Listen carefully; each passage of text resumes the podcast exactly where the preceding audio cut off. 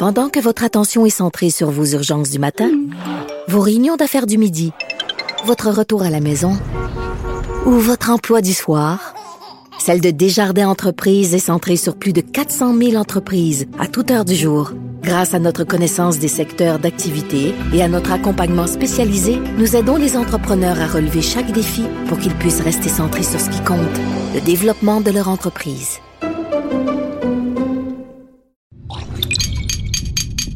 Cube Radio.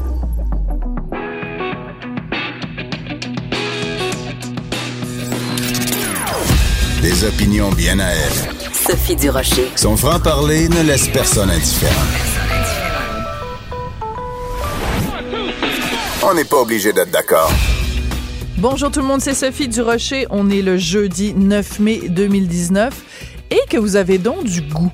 Ben oui, vous, c'est à vous que je parle. Vous qui m'écoutez en ce moment, vous avez donc du goût. Premièrement, vous avez choisi Cube Radio.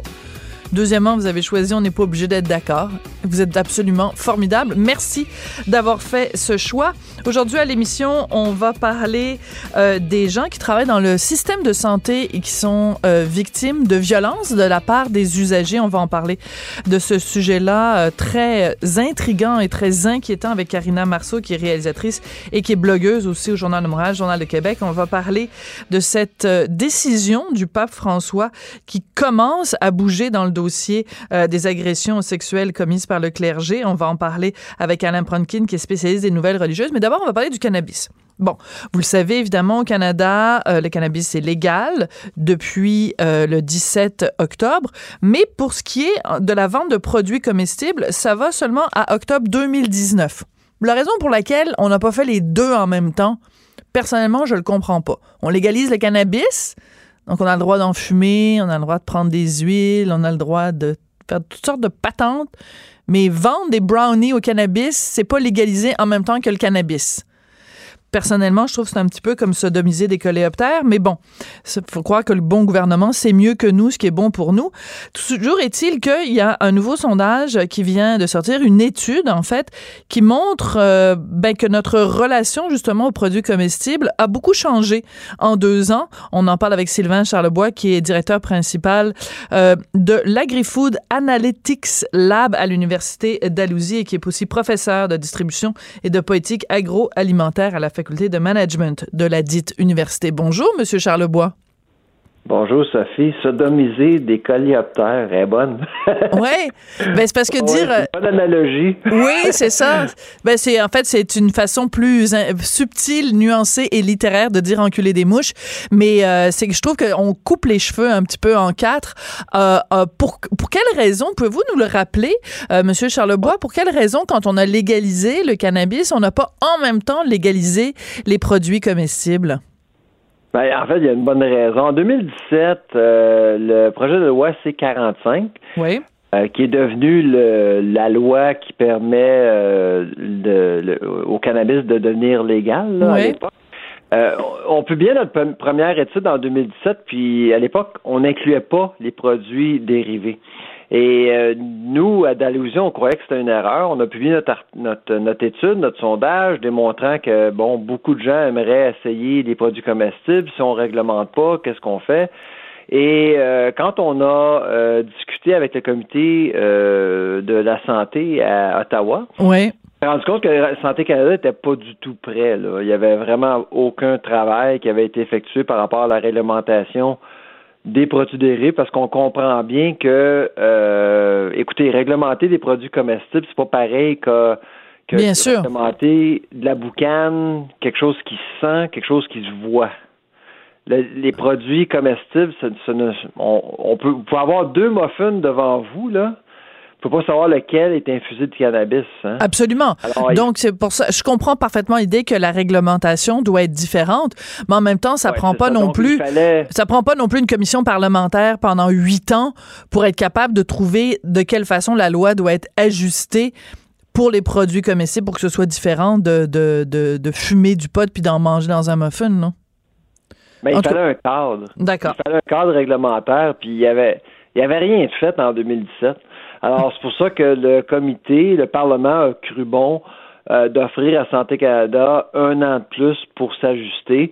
Puis moi, franchement, je dois dire que Santé Canada a quand même fait du très bon travail depuis ce temps-là. En décembre 2018, on présentait euh, aux Canadiens un, cadre réglementaire qui était archi strict, comme pas à peu près. C'était vraiment, vraiment strict et ça peut devenir effectivement un problème à long terme. Bon, mais ce que ça veut dire essentiellement, c'est que de toute façon, maintenant que le cadre réglementaire est là, octobre 2019, on va pouvoir euh, légalement se procurer des, ce que vous appelez des produits dérivés, des comestibles. Donc, ça peut être euh, aussi bien des, des muffins que des, que des bonbons ou des trucs. Alors, pourquoi euh, votre étude est intéressante?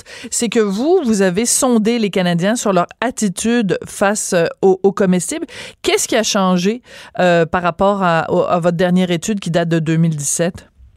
Ben c'est ça, on comparait les deux. Euh, puis nous, on s'attendait à ce que il y a deux ans, on s'attendait à ce que les gens soient plus à l'aise, euh, bon, qu'on accepte la légalisation, le cannabis. J'étais à Montréal pas plus tard que lundi sur la rue Saint-Denis, puis on, était, on était sur un patio en train de prendre une bonne bière je pense euh, on a senti cannabis au moins une dizaine de fois, sinon pas plus. Oui, mais ça, Saint-Denis. Saint-Denis, c'était comme ça même avant. Saint-Denis avant, mais pas aussi souvent. vous vous souvenez pas, vous vous souvenez pas, Monsieur Charlebois, à l'époque où euh, on se promenait sur la rue euh, Saint-Denis et on entendait la phrase qu'on entendait le plus souvent, c'était H pot mescaline, H pot mescaline. c'était comme un refrain, c'était le refrain de la rue Saint-Denis ouais, ouais, c'est ça. Fait que, en tout cas, c'est, c'est sûr que bon, il y a une libéralisation euh, de, de, de, la drogue, puis c'est tant mieux, là. C'est juste que euh, évidemment, avec euh, avec ce qui s'en vient, on voulait savoir est-ce que le sentiment euh, des, des Canadiens a changé, puis c'est contraire. Les gens sont plus inquiets. C'est bizarre. moins certains ouais, que, que la légalisation du cannabis est, est une bonne idée. puis franchement, je pense qu'il y a deux raisons. Premièrement, euh, il y a eu des histoires là, véhiculées par les médias qu'il y a eu certains problèmes, bon, des enfants, des animaux de compagnie qui ont euh, qui ont ingéré des produits accidentellement, tout ça, là, ça c'est ça c'est ça c'est beau. Ouais. Mais je pense que l'autre aspect le plus important, c'est l'attitude du gouvernement euh, de façon générale. Santé Canada a fait tout ce qu'il pouvait pour rendre le cannabis plate à mort. tu sais, c'est vraiment là. Il y a trois ans, on, a invité le Canada à un party. Ouais pour arriver à un sous-sol d'église avec de la musique dolle. C'est à peu près ça qui s'est passé. J'adore l'image. Non, mais c'est vrai, parce que quand on parlait du cannabis avant, on avait plutôt l'image, tu sais, la boule disco, puis le monde est, sur le party, puis c'est la fête, puis il y a une tonne des, des cowboys fringants ou des colocs qui jouent. Puis là, j'adore votre image du, sous-sol d'église euh, beige. Avec des sandwichs pas de croûte. Des sandwichs pas de croûte et une gang de curés, euh, dans ce cas-là des curés du cannabis, qui nous disent aussi très vilain et qui roulent des airs en nous disant mais c'est très vilain de consommer cette substance, c'est très dangereux. Il ne faut pas la banaliser, mes chers confrères. Donc, c'est un petit peu ça. Mais... Pendant qu'il inhalait la boucane de l'encens qui passait dans l'église. Oui, dans l'encensoir. Non, mais j'adore l'image. Donc, en fait, c'est aussi ça qui fait que la population québécoise, euh, canadienne, pardon, que vous avez sondée il y a deux ans, qui était plutôt en faveur, le taux de, disons, d'acceptabilité sociale, est-ce qu'on peut dire ça comme ça, que le taux d'acceptabilité sociale a baissé en deux ans? Oui, c'est ça qu'on a euh, mesuré. Puis on était un peu surpris, je vais vous avouer, euh, Sophie, euh, on, s'attendait à d'autres choses. Ouais. On s'attendait à ce que les gens soient plus confortables, qui acceptent le fait que le cannabis est là. Et puis, avec les produits comestibles ben, qui s'en viennent, mais là, à ce moment-là, on s'attendait à un marché qui est prêt. Mais l'autre aspect qu'on a découvert aussi, euh, durant notre exercice, c'est que les gens, là, de façon générale, ne connaissent pas ça, le cannabis. Non. Ils connaissent pas la différence entre le THC, par exemple, et le CBD. Oui. Ben non, c'est hein? sûr.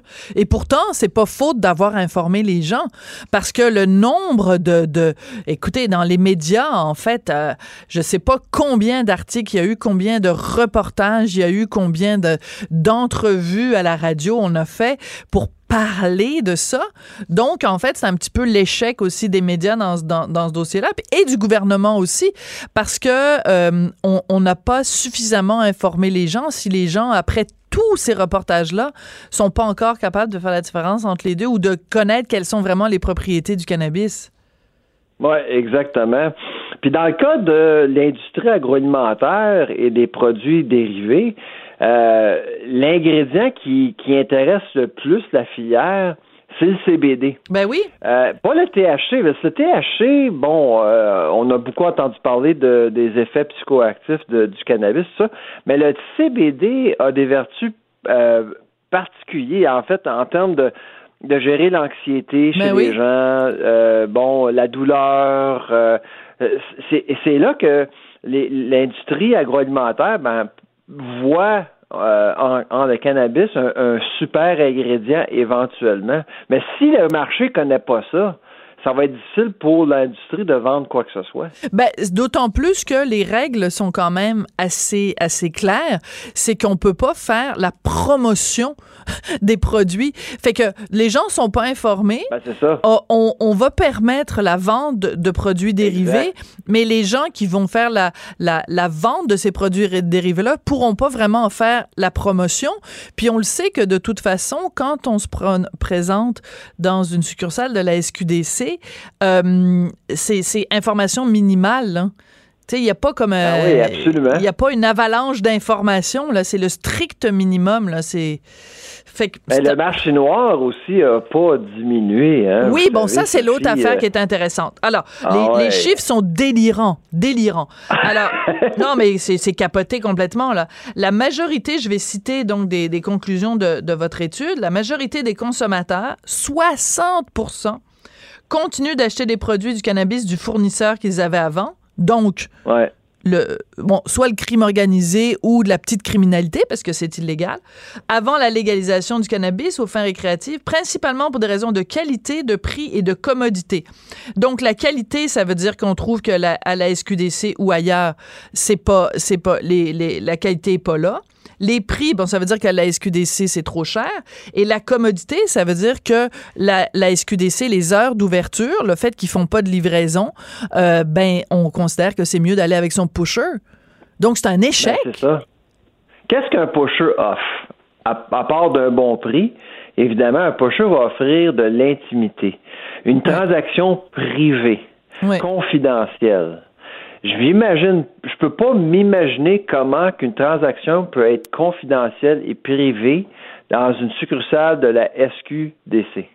Ouais. C'est là, eh, le blocage est là. À part le prix, parce qu'on s'entend, tout le monde s'entend, sur le marché noir, c'est moins cher, ça c'est sûr. Mais vraiment, si vous voulez, il y a une stigmatisation qui existe encore pour le cannabis et l'approche gouvernementale euh, en fait, euh, fait en sorte que la stigmatisation ne disparaîtra pas demain. Là. On normalise pas socialement le cannabis, on fait le contraire.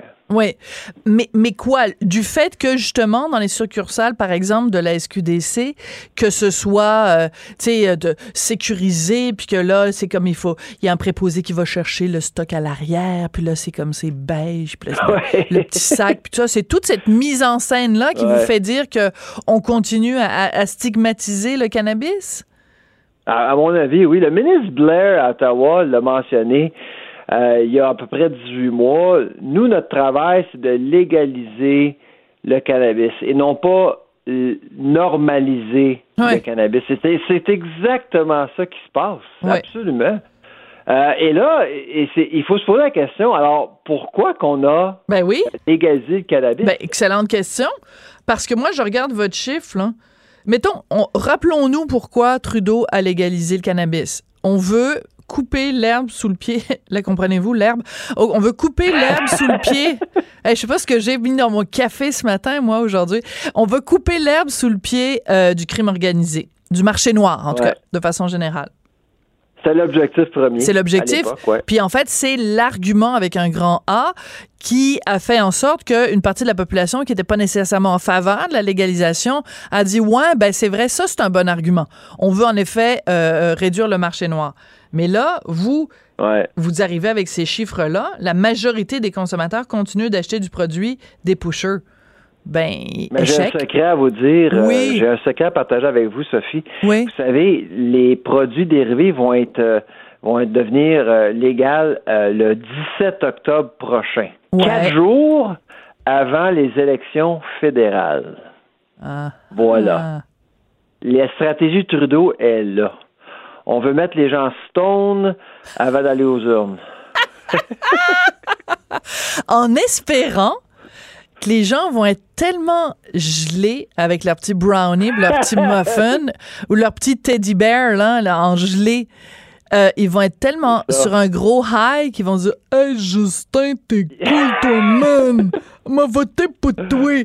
Parce que c'est sûr que quand on regarde Andrew Shear, il a moins l'air d'être sur le party euh, du pote. Hein? C'est. Ouais, c'est exactement.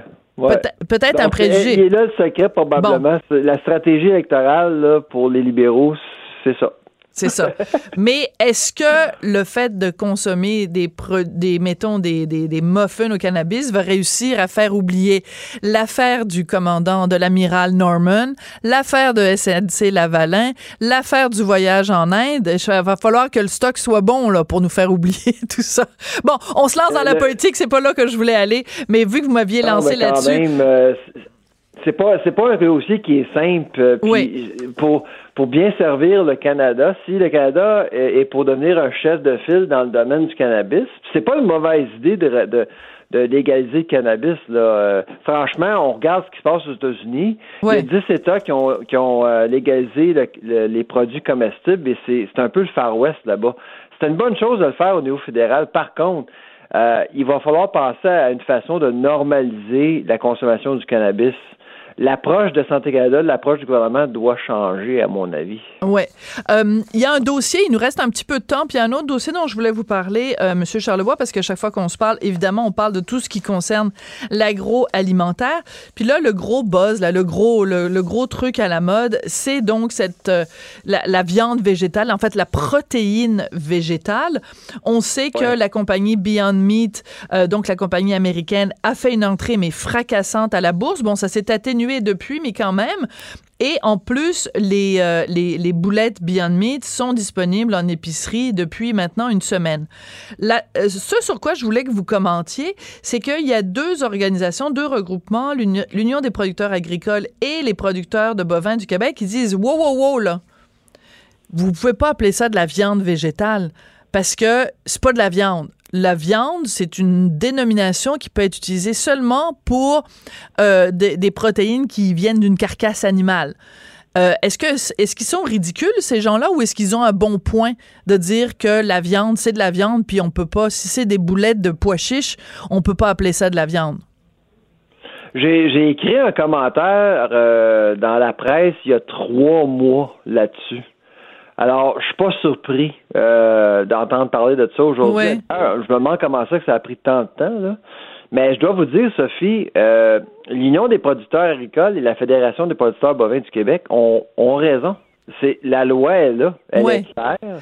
On ne peut pas euh, parler de ça, mais vous savez, il faut pas quand même traiter les consommateurs pour des imbéciles non plus. Là. Ouais. Les gens vont savoir la différence entre les deux produits. Euh, les deux produits se retrouvent au comptoir des viandes, là, j'en conviens, mais quand même, euh, le produit Beyond Meat, euh, il y a une liste d'ingrédients. Les gens peuvent regarder la liste d'ingrédients, puis je vais vous dire tout de suite, là, la liste est pas mal plus longue que pour le bœuf haché. Là. ben, bœuf haché, c'est du bœuf. longue, la liste d'ingrédients de Beyond Meat. Il y a beaucoup de stock là-dedans, là, quand même. Oui, c'est ça, parce que j'ai dit tout à l'heure du pois chiche, mais en fait, ce sont des pois verts, c'est ça? Je me, suis trompé. Des pois jaunes, en fait. Ah, des pois jaunes. OK, parfait. Mais. mais les, les pois jaunes, en partie, viennent du Canada. Oui produits qui viennent de la Californie, on achète des produits du Canada, on les transfère, on les vend aux Canadiens, imaginez. Ben oui, c'est un petit peu un petit peu ridicule. Et puis bon, ben de toute façon, c'est pas super bon pour l'environnement non plus. C'est un peu niaiseux. On fait pousser euh, quelque chose ici, les Américains le prennent puis nous le renvoient après. C'est un petit peu un petit peu gnochon. Mais euh, mais mais par contre, là où je suis d'accord avec vous par rapport à, à l'UPA et tout ça, c'est de la même façon qu'on on, on, on, doit on devrait pas dire non plus du lait de soya parce que c'est pas du lait. Ce serait une boisson à base de soya ou boisson à base d'amande. C'est pas du lait puis la fausse viande, c'est pas de la viande. Fait que dans ce niveau-là, je suis d'accord qu'il faut en effet faire attention à la façon dont on, le, dont on, dont on appelle les choses. Puis euh, de toute façon, si on est végétarien qu'on est ou qu'on est vegan, ben la dernière chose qu'on veut, c'est quelque chose qui s'appelle de la viande. On veut de la protéine. on veut de la protéine. Pas le produit. Non. Ben, c'est ça, mais les véganes puis les végétariens n'achèteront pas euh, le produit euh, Beyond Meat. C'est vraiment les flexitariens qui, sont visés par euh, Beyond Meat, hein, parce que les, les d'abord les, les véganes et les végétariens visiteront jamais le comptoir des viandes, jamais. Ben non, ça les dégoûte. De Ben non, c'est sûr. Exactement. Puis ils iront pas non plus, ils iront pas non plus, même, je dirais, est-ce qu'ils vont rentrer dans un AEW pour euh, respirer des odeurs de viande grillée. S'ils veulent un, un, un, un, VG burger, ils vont aller dans un endroit où on ne sert que des produits végétariens. Là. Ils vont pas les s'exposer dans un endroit où il y a des, des, des gros, euh, gros hamburgers dégoulinants de viande. En tout cas, c'est une discussion drôlement intéressante. Merci beaucoup, Sylvain ah Charlevoix. Ça fait plaisir. À la prochaine, Sylvain Charlebois, donc qui est prof euh, à l'université euh, d'Alousie, et donc euh, une étude très très très intéressante à propos du cannabis. On parlait tout à l'heure de, de ce qu'on mange, du type de protéines qu'on met dans notre assiette, ce qui m'amène à vous parler du, balado. Trouvez-vous le lien quand même subtil et nuancé Ce qui m'amène à vous parler du balado Devine qui vient souper. Ce balado que je co-anime avec mon mari Richard Martineau. Vous connaissez le principe. Euh, on invite chez nous euh, deux invités qui des fois se connaissent, des fois se connaissent pas, que des fois nous on connaît, que des fois on connaît pas. Euh, et euh, autour de bonne bouffe et de bon vin, on échange. Ben, il y a un nouveau balado qui est disponible depuis aujourd'hui sur le site de Cube Radio. C'est une rencontre avec euh, euh, l'humoriste et animatrice et auteur Guylaine Gay et l'animateur et auteur et humoriste Peter McLeod. On va écouter un premier extrait. C'est celui de Guylaine Gay qui nous dit à quel point quand elle était jeune, elle se trouvait hot. Moi, quand j'étais jeune, j'étais grosse. OK, il n'y a pas de demi-mesure, là. J'étais un petit baril, J'étais plus grosse que maintenant, pour vrai. Parce que j'avais pas de forme, rien. Un petit pot de bine. J'étais un petit pot de bine. oh, avec, un petit peu de l'or. Un petit peu de l'or sur le top. Tu comprends? C'est le meilleur. Mais tu sais, j'étais là, mais voyons donc, c'est un corps formidable. Et je faisais du BMX, moi je me sentais puissante. J'étais forte physiquement. ça me descendu J'étais puissante. Oui, oui, Au, glissade d'eau, au glissade d'eau, c'était qui qui descendait le plus vite? C'était moi. Cassez-vous, je m'en viens. Je voyais ça déjà comme, euh, comme un avantage. Je me faisais pas des accroires, là c'était dans ma tête. Je me disais, aïe, je suis, hot, je suis donc chanceuse d'être moi. Puis ça, je, je peux pas dire pourquoi je pense de même. Mais... Je sais pas d'où ça vient. Mais non, mais je peux pas donner le secret à personne. Cette phrase-là, il faudrait la faire inscrire en lettres d'or dans toutes les maisons, dans toutes les écoles. Je suis donc bien hot d'être qui je suis. Ouais.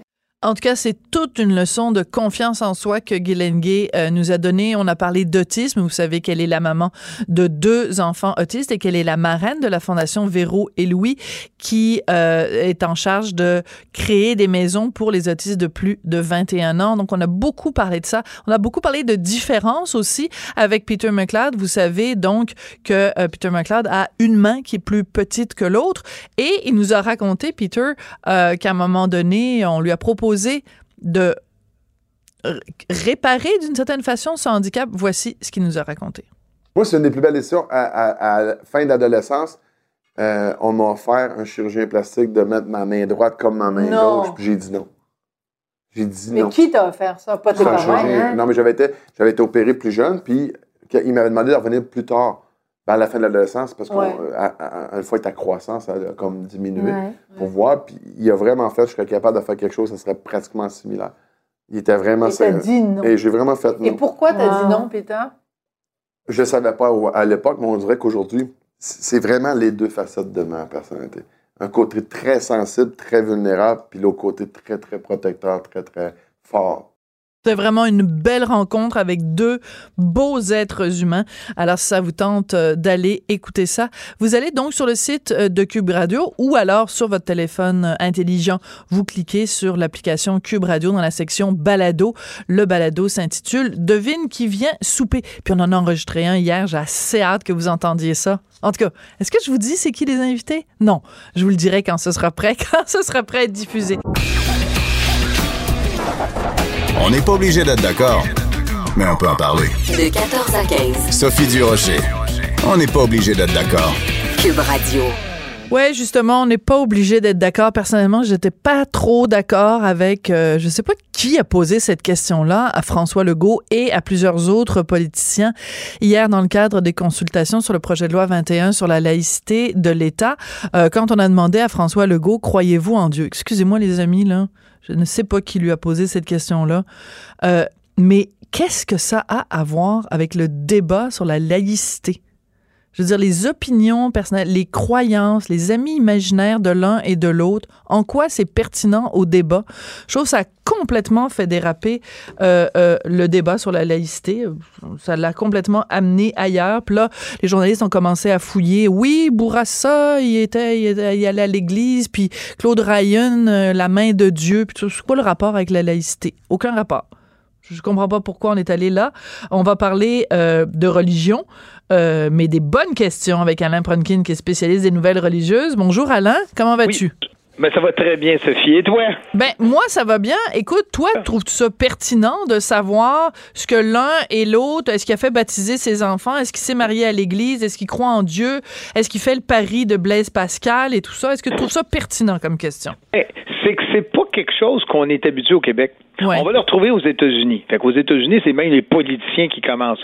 Au Canada, on avait la même chose avec Stephen Harper. Stephen Harper, c'est lui qui l'avait annoncé. God bless uh, Canada, God bless uh, everybody. Il l'avait fait dans son discours d'adieu en 2015, puis il l'avait fait en 2004. Puis ça, avait, ça surprenait toujours les Québécois. Donc, c'est quelque chose qu'on était plus habitué, disons, dans le Canada anglais ou encore aux États-Unis. Les États-Unis avec le Bible Belt, puis que c'est Oui, la oui. profession de foi pratiquement là, à tout Ben bout de champ, oui, là. mais en même temps, sur leur, euh, sur leur, euh, voyons, sur leur billet de bande, c'est marqué In God We in Trust. God we trust. Bon, Et comme dis toujours, and other pay cash, tu sais. mais mais très bon. Ouais. c'est quelque chose qu'on a vu. Ici, on n'est pas habitué. Bon, c'est évident que le chercheur, il, il aime toujours avoir de l'information là-dessus. Mais c'est pas quelque chose qui est pertinent. C'est comme quelque chose qui a été réglé dans le temps euh, lors de la séparation avec Maurice Duplessis ou, excuse, la, la Révolution tranquille après Maurice Duplessis, où là, on a vraiment fait, euh, euh, on a séparé les deux. Mais Ouais. juste, ah oui, il y en avait un dernier que je voulais te parler, c'est Mackenzie King, qui était premier ministre Oui. du Canada, et lui, il croyait aux diseuses de Bonaventure. Et Et boy! il les consultait. Ça, moi, si un premier ministre me dit oui, je consulte les diseuses de Bonaventure avant de prendre une décision, ça, ça pourrait m'inquiéter. Ben, euh, excuse-moi, mais euh, ça t'inquiète qu'il fasse ça, mais ça, si s'il dit euh, avant de prendre une décision importante, je vais consulter mon mon mon imam, mon euh, mon rabbin ou euh, mon Oui. évêque, ça, ça te ça te dérange pas? Oui, ça, ça va me déranger parce Ah, que je me dis, j'ai élu, je t'ai élu toi. Oui, c'est ça. J'ai élu la personne. J'ai pas élu le rabbin, j'ai pas élu la, la diseuse de. Exactement. J'ai pas élu l'autre personne. Moi, je veux que ce soit la personne pour qui j'ai voté qui puisse prendre sa décision. à- suivant sa conscience, c'est certes, mais que ce soit cette personne-là et qu'il ne soit pas redevable à personne. Et c'est toujours ce qu'on a essayé aux États-Unis Oui. quand on critiquait ou qu'on arrivait à Kennedy. Donc, vous écoutez les paroles du pape. Donc, vous allez appliquer ce que le pape demande. Ouais. C'est ça qu'il qui, qui- il faut éviter de tomber aussi là-dedans, parce que je pense que Kennedy prenait ses propres décisions lui-même. Il n'y avait pas besoin du pape. Mais on essaie toujours de faire des liens.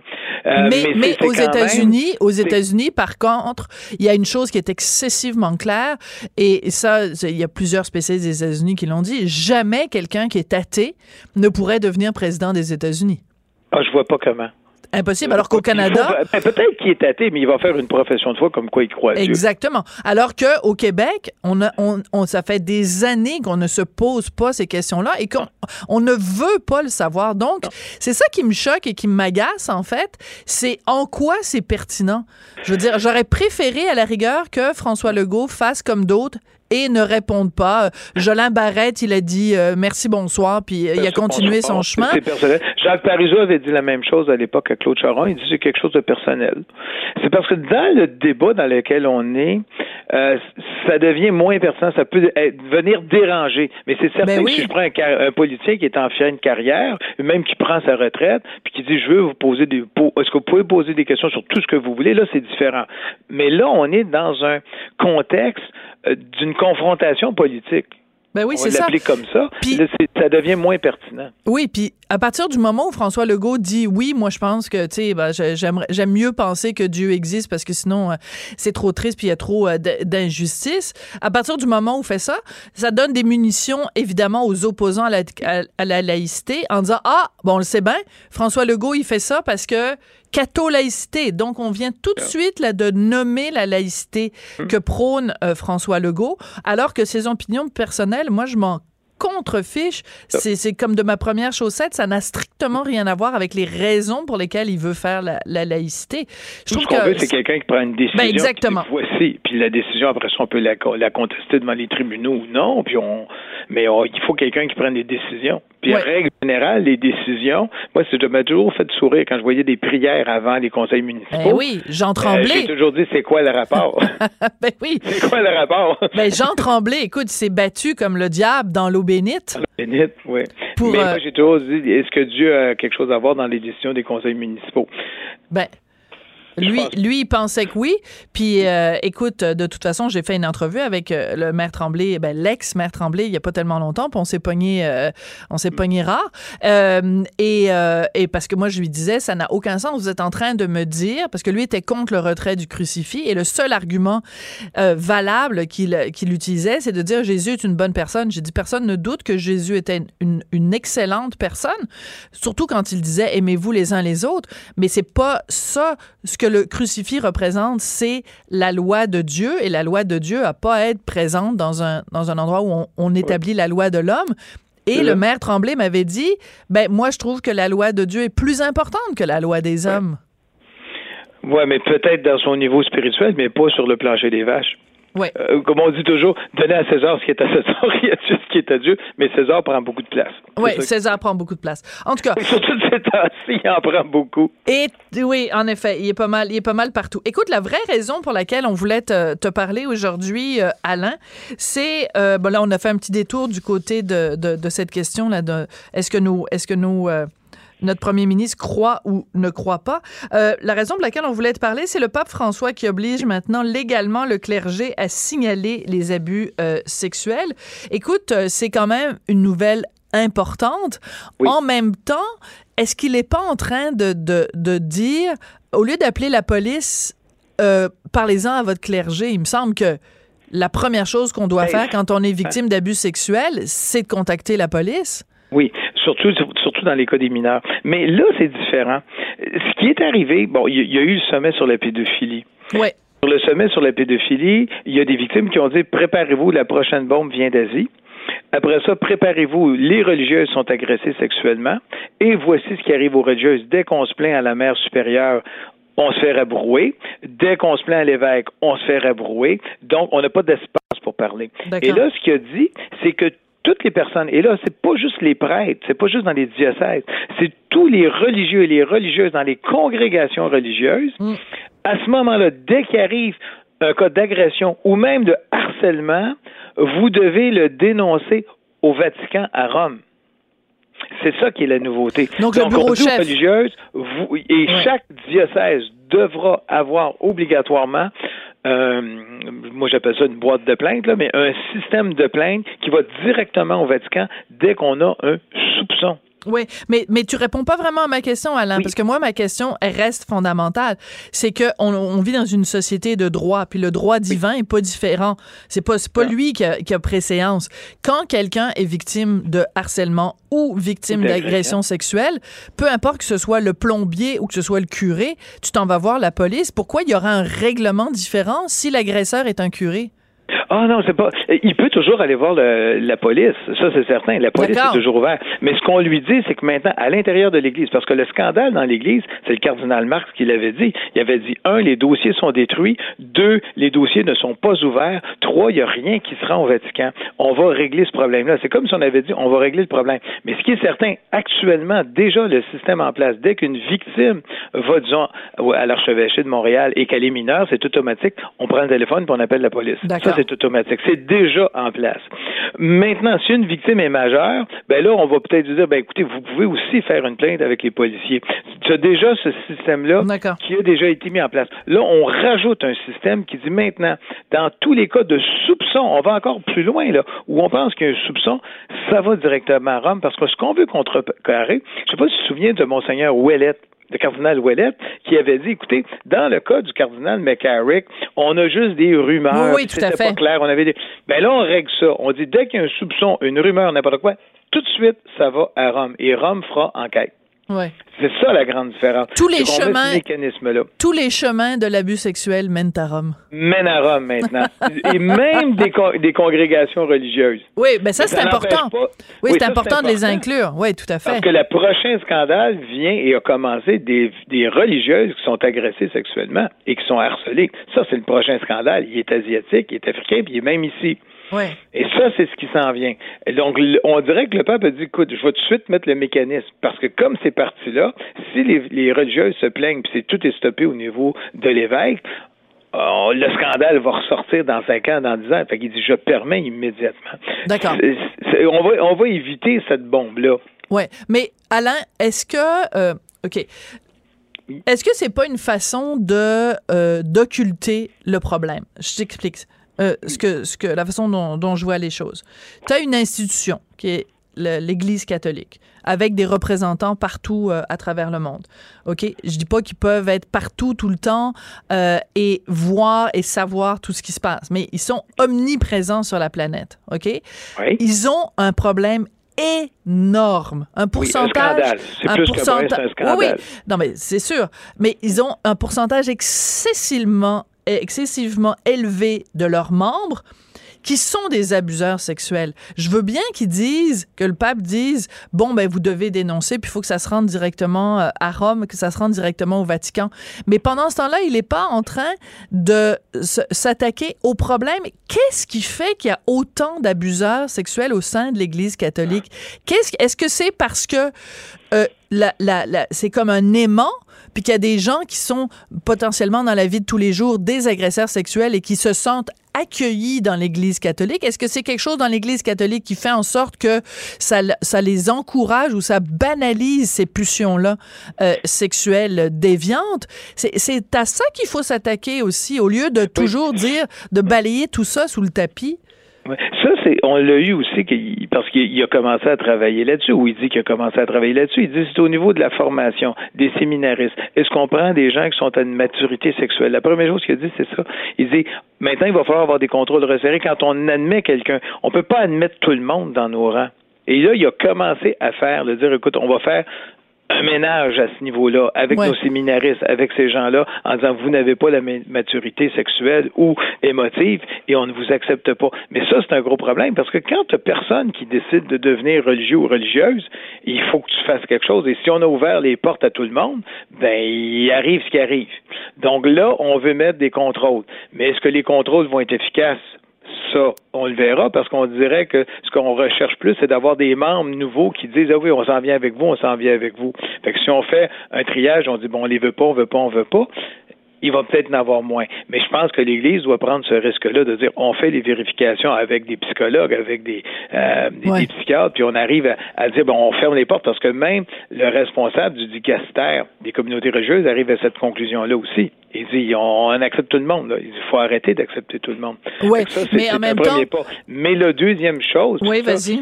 c'est que même si on fait un système où tu peux faire des plaintes, on n'oublie jamais que les plaintes ne deviennent pas publiques.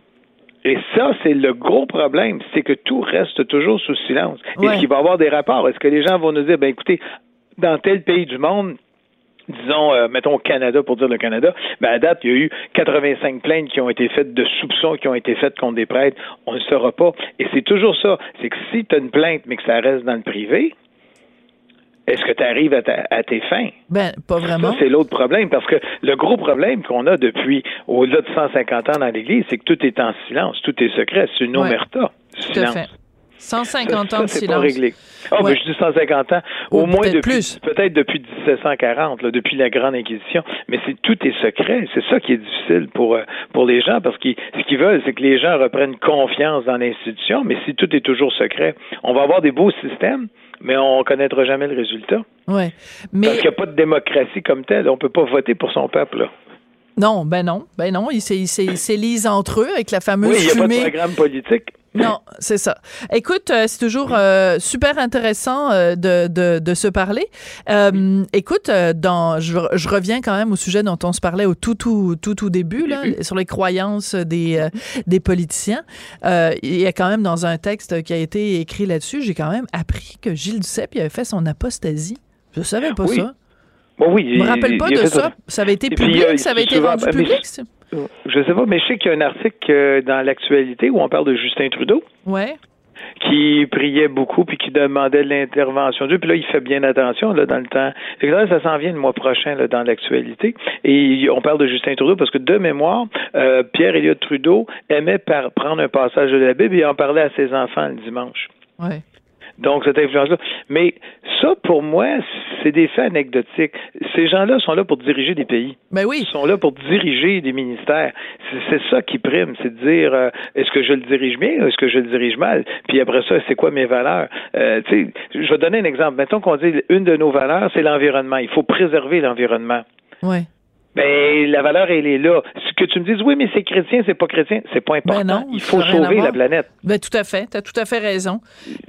Ça n'a pas d'importance. Que, que tu crois ou non, on la sauve ou on la sauve pas, la planète? Est-ce qu'on se prend des moyens, oui ou non? Est-ce qu'on prend les transports en commun? Dieu n'a rien à voir là-dedans. Ben, tu as tout à fait raison. Je, je comprends absolument pas pourquoi. En tout cas, bref, je vais pas répéter ce que j'ai déjà dit.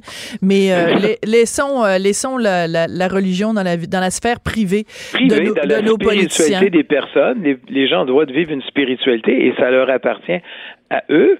Je veux dire, si je t'arrive en fin de vie, ben, tu as une spiritualité, tu peux arriver et dire, ben, écoute, j'aimerais pour ma fin de vie avoir ça, ça, ça, et tout le monde va le respecter. Il y a personne qui va dire, non, tu es en fin de vie, puis c'est nous qui décidons. La spiritualité, ça appartient à la personne, et les gens sont, qu'ils soient croyants ou non, ils vont toujours respecter les vœux de quelqu'un qui est en fin de vie. ben, moi, je crois que tu as raison. Je crois, trois ah. petits points, que tu as raison. Merci beaucoup, Alain Pronkin. Bienvenue, Sophie. on va se trouver des belles nouvelles d'ici la fin, oui, ben oui, ben oui. juin. Là. Mais non, t'as, jusqu'au 22 juin pour me trouver ça. Merci beaucoup, Alain. Elle réagit, elle rugit. Elle ne laisse personne indifférent. De 14 à 15. On n'est pas obligé d'être d'accord. Ma collègue Karina Marceau, qui est blogueuse au Journal de Montréal, Journal de Québec, euh, a écrit un texte euh, cette semaine qui est vraiment venu me chercher. Écoutez, le titre dit tout. Une infirmière auxiliaire enceinte reçoit un coup de poing dans le ventre. Alors, je suis allée lire son texte. Je n'en revenais pas de l'information qu'il y a dans son texte. On lui parle tout de suite. Karina Marceau, bonjour. Bonjour, Sophie.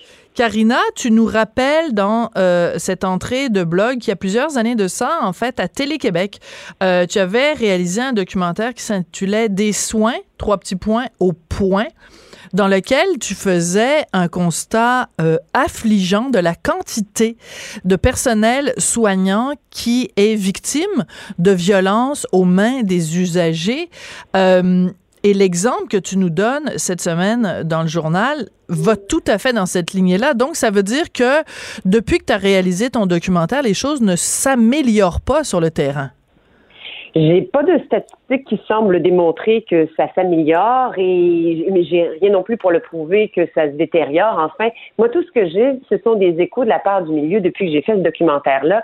Je reçois régulièrement des messages euh, de personnel du réseau de la santé qui me font part d'une certaine détresse ou parfois c'est de la colère. Donc le dialogue est resté ouvert avec le personnel du réseau de la santé. Toujours est-il que la semaine dernière, j'ai reçu donc un message de la part d'une infirmière auxiliaire qui était vraiment euh, inquiète et en colère parce que sa collègue de travail venait de partir pour l'urgence. Sa collègue de travail 16 semaines de grossesse, travaille dans un CHSLD, donc dans un soin de pour euh, de longue durée, donc pour les personnes âgées, et venait de recevoir un coup de poing dans le ventre. Et, et, pour avoir fait donc toute cette recherche dans le réseau de la santé, il y a trois départements, Sophie, qui sont plus problématiques pour la violence. Il y a la psychiatrie. Oui, il y a l'urgence et les CHSLD. CHSLD, c'est peut-être moins naturel de penser qu'il y a de la violence dans les CHSLD. On parle beaucoup de la violence à l'égard des, euh, des usagers. Il faut continuer d'en parler, mais aussi la violence à l'égard du personnel. Et ça s'explique notamment parce qu'il y a beaucoup de personnes qui sont atteintes de démence ou de problèmes neurologiques et ça amène une certaine violence. Voilà. En fait, les gens sont confus et euh, on, on, pour parler couramment, on en perd des petits bouts. Euh, quand, en, vieillissant, on est atteint en effet de démence, et ça peut parfois créer des comportements erratiques. Par exemple, la personne âgée atteinte de démence ne se souvient pas qui est devant devant elle euh, et, euh, et ça peut mener à des actes de violence parce que quand tu parles évidemment de psychiatrie on comprend fort bien qu'il y a des gens qui ont des différents troubles mentaux qui mènent à des à des gestes de violence puis à l'urgence bon ça peut on peut comprendre que en effet des gens dans des positions euh, de, de, très grand stress ou de ou de, vraiment d'une douleur physique si intense que bon euh, on, on, en vient au point puis on s'en prend au, personnel euh, au personnel soignant. Mais reste que est-ce la question fondamentale que tu poses dans ton texte c'est est-ce que quelqu'un euh, qui travaille dans le système de santé et qui est enceinte devrait pas être retiré. Par exemple, quelqu'un qui travaille en garderie, euh, dès qu'il tombe enceinte, les éducatrices en garderie sont retirées de leur milieu parce que les, les dangers pour la santé sont trop grands. Pourquoi on fait pas la même chose dans le système de santé? Ben, c'est ça, c'est la question que je soulève. Euh, ce qui semble transparaître en sous-texte, c'est toute la question de pénurie d'employés. Et donc, on a besoin de ces infirmières préposées aux bénéficiaires, une allothérapeute, etc. Mais euh, ça amène des situations qui sont aberrantes.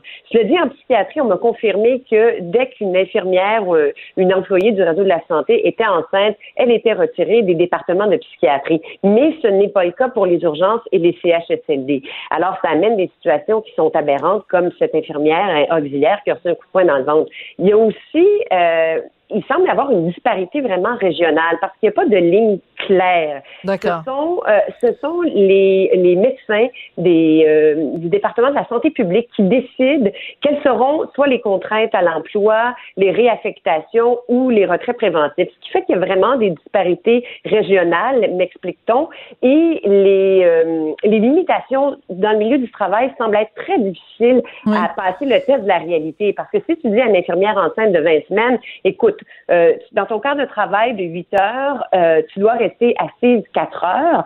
On connaît très bien le réseau de la santé et toute la pression qu'il subit. C'est sûr. Fait que si les, infirmières sont débordées, elle va, euh, elle va y aller. Donc, ça, ça passe pas le test, ne passe pas le test de la réalité. Oui, tout à fait.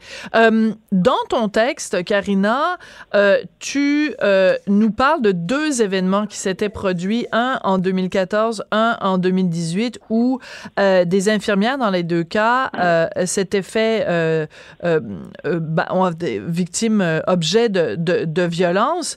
Comment se fait-il que après ces deux cas-là, que les autorités n'aient pas été plus conscientisées euh, au, problème et qu'il n'y ait pas des règles plus claires ou en tout cas un souci de la part de l'administration du service de santé pour dire, écoutez, notre personnel soignant est à risque, on devrait en prendre plus soin? Ben, absolument. Ben, c'est, c'est, la question est tout à fait légitime, Sophie. Ne serait-ce que minimalement, et j'ai été surprise de constater que ce n'est même pas documenté. Mais c'est ça. la, la, première étape, c'est de dire, OK, bon, il y, y, a deux cas très très grave. En fait, on parle d'une infirmière enceinte qui s'est fait battre alors qu'elle effectuait une visite à domicile chez un patient atteint de schizophrénie. 2014. 2018, une infirmière auxiliaire de la Beauce qui a fait une fausse couche. Là, elle a perdu son, son, bébé après avoir reçu un coup euh, au ventre de la part d'un résident qui était justement confus, désorganisé. À partir de là, me semble que par ne serait-ce que je sais pas le mot quel mot utiliser par compassion? compassion, dire on va documenter la problématique. Si, si la pénurie fait en sorte que nos employés enceintes doivent rester sur le terrain, on va faire preuve de prudence, on va documenter est-ce qu'il y a des conséquences?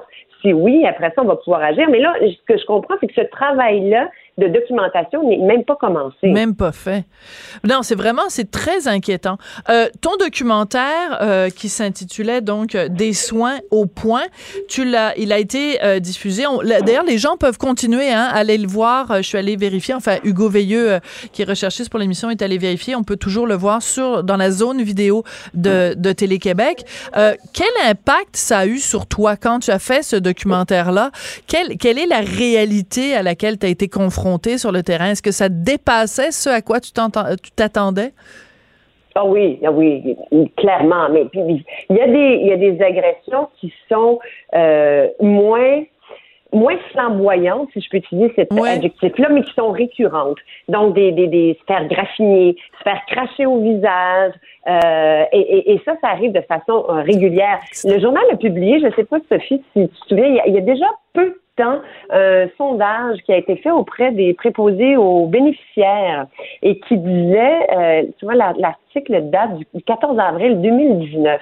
Donc, un sondage qui a été fait par la Fédération de la santé et des services sociaux et 88% des auxiliaires disent avoir été victimes de violences psychologiques ou physique de la part des bénéficiaires ou de leur famille au cours de la dernière année. C'est énorme. 88, Donc, on n'est plus du tout dans, dans l'anecdotique. C'est vraiment, c'est vraiment important. Oui, on va écouter un extrait de ton documentaire. C'est dans les toutes premières minutes. Les, les, les gens qui parlent, écoute, ça, ça donne euh, froid dans le dos.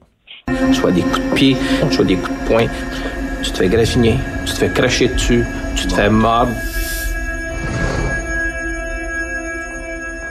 Je vais, te casser la gueule, je vais t'arracher la tête. Euh, bon, une menace de mort, euh, mais que je sorte d'ici, j'ai mieux de pas te rencontrer sur la rue. Moi, j'écoutais ça, je capotais. Oui. Capotais. C'est troublant. C'est troublant. Oui. Et il n'y a pas grand-chose, malheureusement, qui a été fait depuis la, la, diffusion du documentaire. Ce qui m'attriste, parce que quand on fait du documentaire, ben on veut lever le voile sur des enjeux, puis qu'il y ait, euh, par la suite, le politique ou l'administratif euh, saisisse la balle au bon et, passe à l'action. Outre quelques affiches ici et là, placées dans les centres hospitaliers, euh, prétextant qu'aucune violence ne sera acceptée, mais dans les, dans les faits, il n'y a pas d'accusation. C'est comme si l'hôpital ou le réseau de la santé devenait un, excuse-moi l'anglicisme, on a déjà parlé allègrement, toi et moi, d'anglicisme, une, espèce de no man's land où les, lois criminelles ne s'appliquaient plus. Oui, puis c'est en fait, mais parce qu'on les a vus, on les a tous vus, cette affiche, ils sont allés euh, récemment dans un, dans un centre hospitalier ou dans une clinique ou peu importe. Là, c'est des belles affiches là, pour dire euh, il, faut, il faut être respectueux avec le personnel, puis tout ça. Mais si quelqu'un manque de respect ou, euh, ou, ou, fait de la. Il y a des gestes violents qui sont posés puis que c'est sans conséquence, ben, c'est un peu se moquer du monde, finalement. Exact. Moi, je pense, et là, je me permets d'aller dans l'opinion, je pense que s'il y avait un cas d'un usager violent qui était vraiment accusé et reconnu coupable euh, d'agression, de, voie de fait, je pense que ça enverrait, euh, ça enverrait un message clair qu'on ne tolère pas ça et ce sont des gestes criminels qui seront sanctionnés, ni plus ni moins. Oui, tout à fait. Puis écoute, c'est quand même tellement. Puis j'adore, c'est pour ça que j'adore le titre de ton, de ton documentaire que tu avais fait à l'époque, Des soins au point. Ce sont des gens qui sont, euh, dans beaucoup de cas, qui travaillent dans des conditions précaires, dans des conditions difficiles avec énormément de stress et de pression. Et leur rôle dans la vie, c'est de prendre soin de nous. Et nous, on n'est pas capable de prendre soin d'eux. Quelle tristesse. En tout cas, écoute, la petite musique qu'on entend, c'est la fin de l'émission. Mais merci beaucoup, Karina, d'être venue, euh, d'être venue nous parler de ça. Et, euh, et donc, j'invite les gens à aller voir euh, ton blog et à aller voir également ton documentaire sur le site de Télé-Québec. Toujours un plaisir, Sophie. Merci. Cube Radio.